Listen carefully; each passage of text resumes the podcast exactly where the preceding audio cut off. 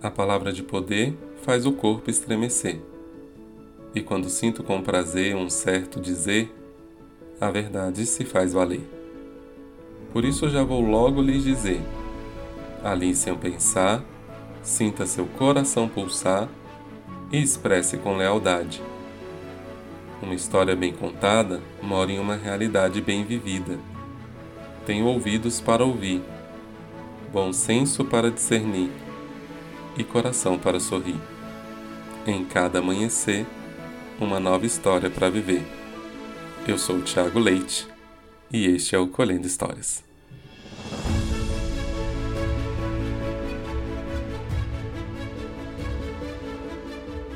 Bem-vinda, Betúlia. Muito obrigado pela sua disponibilidade. Muito obrigado por estar aqui para contar um pouquinho da sua história.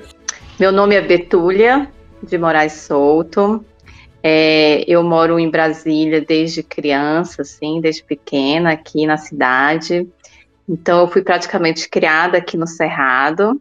É, sou bióloga, é, trabalho com pesquisa na Embrapa e faço curso de pós-graduação em plantas medicinais, né, no cultivo biodinâmico de plantas medicinais pela Fiocruz e pela Secretaria de Saúde aqui do DF. Você é bióloga? Cara, não sabia. Sabia que eu também sou? Só ah, você é minha... é biólogo? Só que é a minha segunda graduação. você fez a primeira em quê? Engenharia florestal. Nossa, então você é super mega ultra da agrofloresta, né?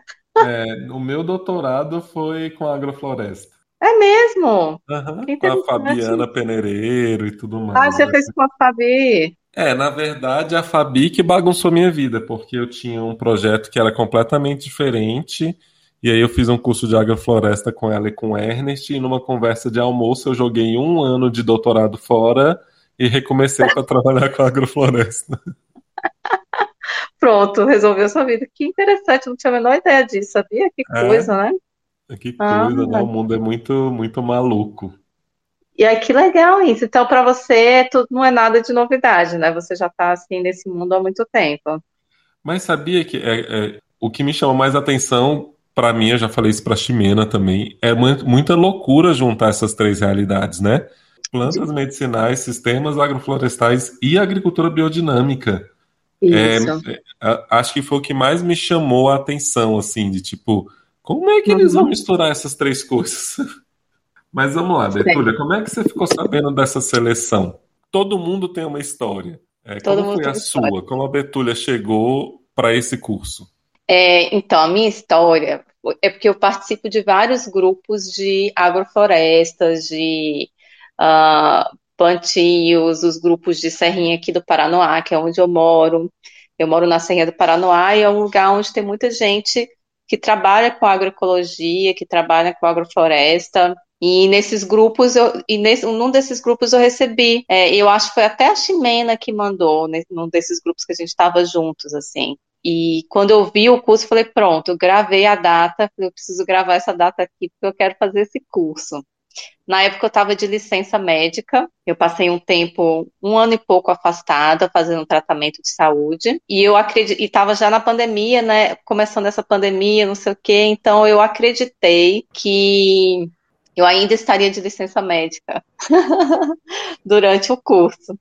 Só Entendi. que acabou que eu voltei para o trabalho, mas continuei com a pós. Deu tudo certo, tá indo tudo bem, já estamos até no final, né? Entendi. É, e aí, o que, que acontece assim? Eu já trabalho com plantas medicinais aqui na minha casa, né? Então, eu já tinha feito curso de agrofloresta de plantas medicinais lá no sítio Sementes, com a Nath é, Miguel. E aí, é, eu já tinha plantações aqui em casa, eu já já já estava nesse estudo assim. Eu também tenho um estudo em espagiria, então eu também já faço óleos essenciais e algumas medicinas da espagiria.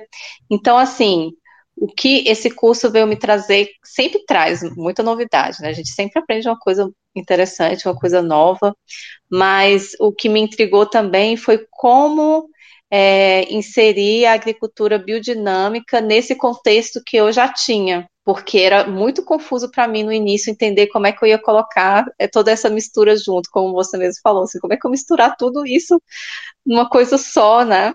eu, eu comecei a, a, entender um pouco o que, que como é que a agricultura biodinâmica poderia entrar nesse meu processo aqui, né?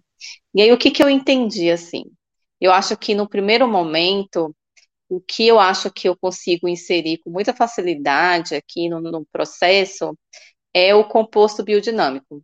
Então, acho que a preparação do composto biodinâmico é uma coisa que dá para inserir com muita facilidade no meio da, de, desse, dessa, de agroflorestas de, com plantas medicinais, né? Porque aí no, no, próprio, no próprio composto já vai, né, todos os quase todos os preparados aí da biodinâmica, com essas informações, né? E aí também fiquei pensando sobre o uso do, do chifre esterco, né, dos preparados de chifre esterco 500 e o chifre sílica 501. E eu acho que eles dois também podem facilmente entrar nesse processo é, borrifando, né, como a Ximena e o Marcos fazem mesmo, borrifando, borrifando ali no nosso sistema, né, para dar, sei lá, resistência das plantas a doenças, né, para vivificar um pouco e regenerar, desenvolver é, o solo também, né, um pouquinho, e usando esses preparados. É, e aí eu fui nesse caminho, assim, de talvez a gente plantar, fazer um cronograma de plantio, assim, no dia de folha a gente vai lá e planta folha. Aí no dia de raiz, planta as raízes. No dia das sementes, planta as sementes que, que eu quero que sejam sementes, né?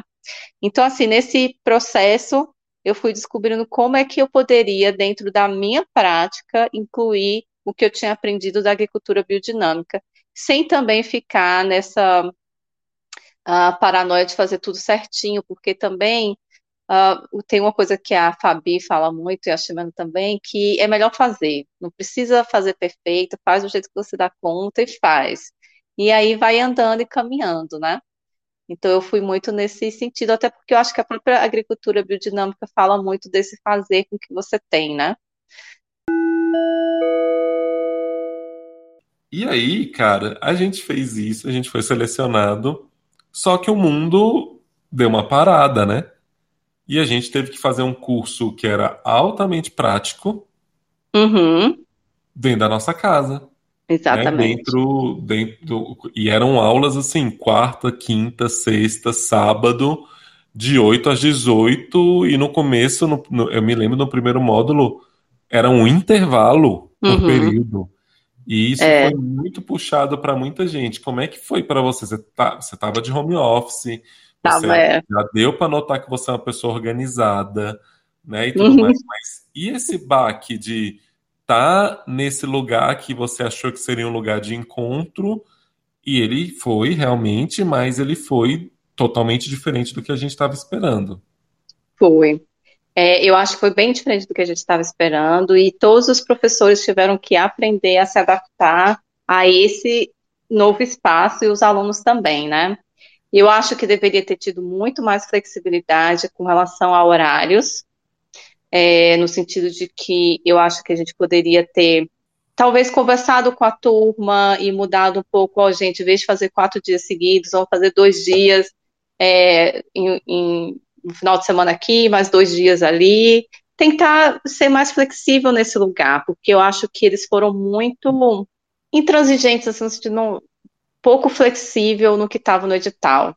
É, o edital foi feito para um curso que seria presencial, né? Mas essa não foi a nossa realidade. Eu acho que tinha que ter um pouco de flexibilidade com relação a isso, inclusive passando mais trabalhos em grupo, né, para o grupo se organizar, em vez de ficar tendo aula, ter trabalhos mais práticos para a gente discutir, mas e, e, não ter, ter tanta aula assim, quarta, quinta, sexta e sábado nessa, nesse rigor, sabe? Então, acho que nesse sentido é, foi um aprendizado e eu acho que eles precisam realmente flexibilizar mais com relação a isso. Era é. isso que eu ia te perguntar como é que foi esse presencial, né? É, eu tenho, assim, o primeiro encontro presencial para mim, ele foi um, uma coisa muito absurda, porque eu não Sim. conhecia aquelas pessoas, por mais que eu conhecesse, uhum. muitas pessoas eu reconheci pela voz. Cara, eu estava muito feliz naquele no primeiro módulo presencial. Como é que foi para você, assim, sair da caixinha e encontrar Nossa. esse pessoal que ao mesmo tempo a gente conhecia e não conhecia. Foi muito maravilhoso, de verdade. Eu adorei me encontrar e fazer um módulo presencial, era tudo que eu precisava naquele momento. Foi muito gostoso. E eu também reconheci muitas pessoas só pela voz. E assim, eu conhecia já várias pessoas que estão lá no grupo, porque tem muita gente da agrofloresta lá, né? O Renatinho, a Rafa, é, Rafa Marina, então eram as pessoas, o Ebert, né? São pessoas que eu já conhecia, que faz parte do, do meu grupo, assim, que eu conheço de agrofloresteiros, assim. Então, assim, e as outras pessoas, até as pessoas do meu próprio NAI, eu tive um, um certo, assim, susto para para conhecer, né? porque você imagina, você vê só o rosto da pessoa, você não vê ela por inteiro. E aí você reconhece pela voz, e quando você vê, nossa, é você, e cada pessoa é bem diferente uma da outra, né? E nesse primeiro módulo, a, uma das pessoas, a Manu ficou aqui em casa. Então foi muito especial, assim, porque a gente teve uma interação super forte, a gente conversou muito e a gente estava nesse lugar de a primeira vez que viaja, né, que se encontra presencialmente. Então foi bem intenso mesmo. Foi muito, foi muito importante para mim. Eu acho que até mais emocionalmente falando do que em questões de aprendizado, sabe? A gente voltou a ser colegial naquele módulo ali. A gente estava que nem menino é. de, segundo grau, que todo mundo tinha que ficar silêncio silêncio, porque a gente só queria falar. Era uhum, um mês é. parado dentro de casa, ouvindo, e de repente, cara, não sei se a gente estava feliz porque a gente estava se vendo, porque a gente podia se ver, por mais que houvesse um uhum. risco, se era pelo curso, uhum. Ou se era pelo simples fato de, de trazer um pouco de normalidade a um caos que foi instalado dentro da casa de todo mundo, né? É, Exatamente. E como é que foi implantar lá no Lago Norte? A implantação do Lago Norte, eu acho que foi uma implantação diferente das outras, porque na verdade não é uma implantação, é uma reimplantação, né? É, foi, foi ali que tudo começou, no, na UBS do Lago Norte.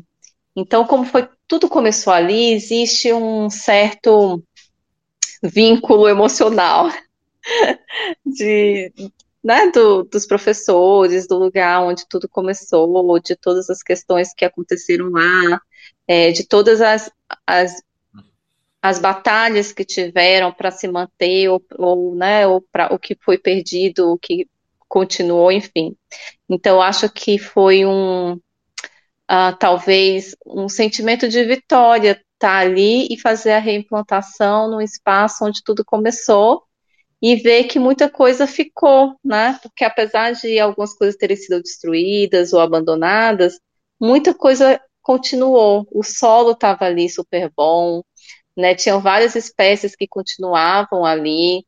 Então, assim, a reimplantação fez que a gente pudesse também ver áreas que foram talvez abandonadas ou áreas que foram é, deixadas de lado, poder, como é que faz a retomada de um espaço como esse. Então, acho que ele é um bom exemplo de uma reimplantação, de uma reestruturação de uma agrofloresta que já existe, de é, colocar novos planos no espaço. Às vezes você tem um espaço pequeno e você quer reestruturar ele, reestruturar todas as coisas, as plantas, e você tem um novo objetivo. E como é possível fazer numa área que já tem um plantio, né?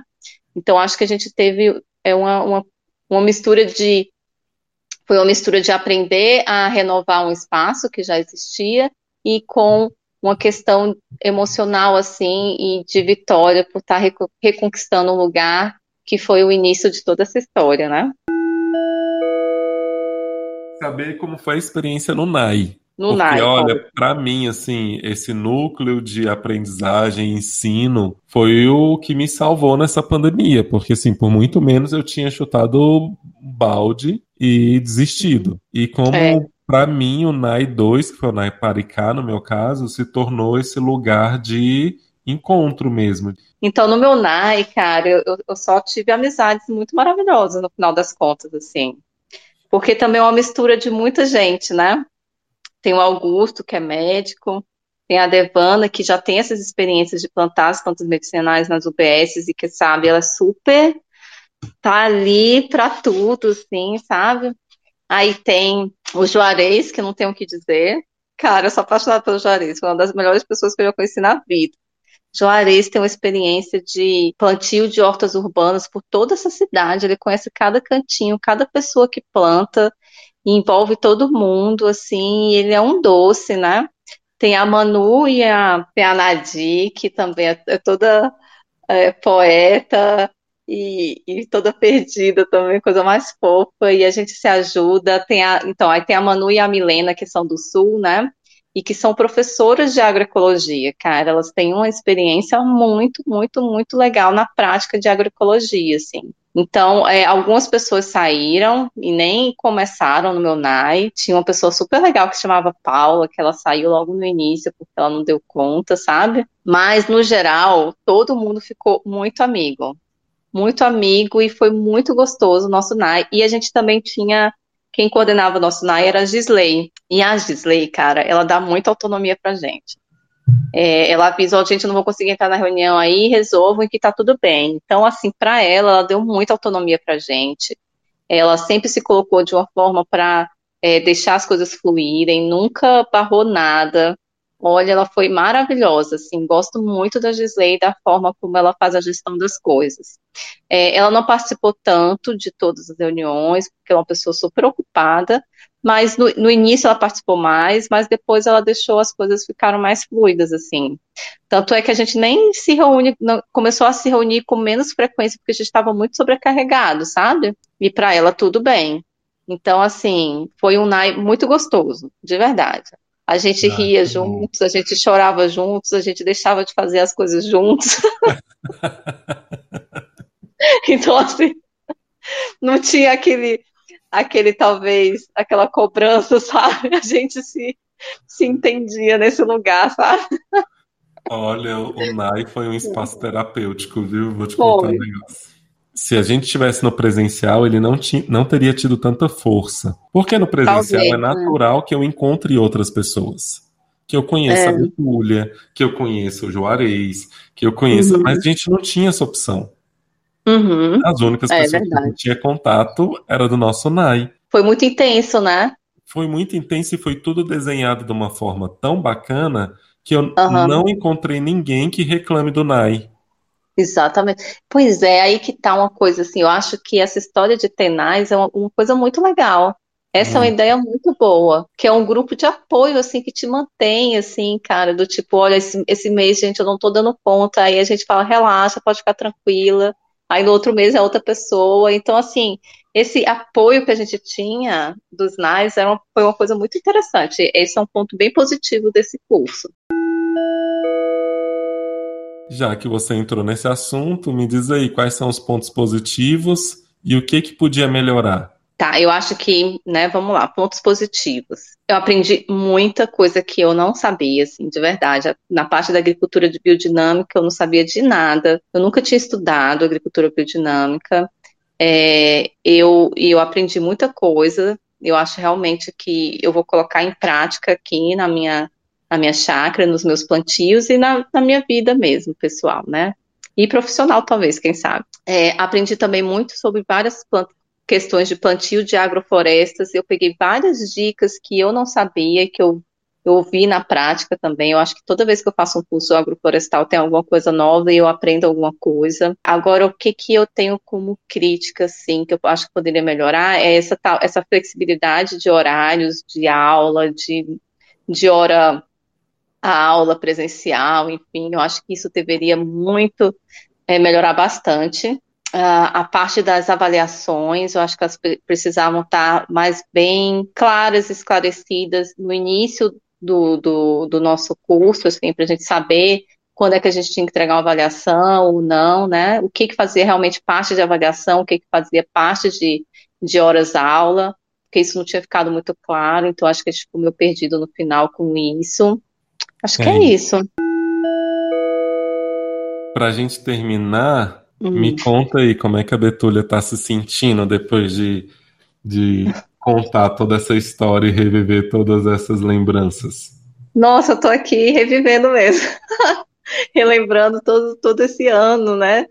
Juntos e que agora em fevereiro vai fazer um ano, daqui a umas semanas. E, e, relembrar isso, na verdade, o curso começou no dia do meu aniversário, foi dia 3 de fevereiro. Um ciclo meu que se cumpriu, assim, dentro dessa pós-graduação, assim. Então, relembrar isso me traz muita reflexão. E também me faz ver como que eu aprendi um monte de coisa e, e, e como eu estou colocando isso em prática aqui. Enquanto eu falava com você, eu ia pensando sobre isso. E isso foi muito bom. Eu realmente acho que eu cresci nesse ano, assim. Nossa, que legal. E eu só tenho a agradecer, Betúlia, por você ter topado falar de você, falar da sua história. Ah, minha história não é tão boa. Não existe história ruim. É, história é, não ruim existe. é aquela que história não foi contada. É. história é história. E, é isso. E isso é muito poderoso, porque a gente não teve a imagem, mas como não precisa, né? Porque eu uhum. me senti sentado com você tomando uma cerveja. sabe? Só faltou porque... a cerveja. Só faltou a cerveja. Quer dizer, você não sabe se faltou, porque. essa, é, essa é uma coisa boa do online, né? A gente pode tomar um vinho, uma cerveja e ninguém nem vai saber. Mas, assim, foi muito bom conhecer mais da Betúlia. E como faz muito mais sentido olhar para a Betúlia nesse um ano do que eu conheci no online e no presencial.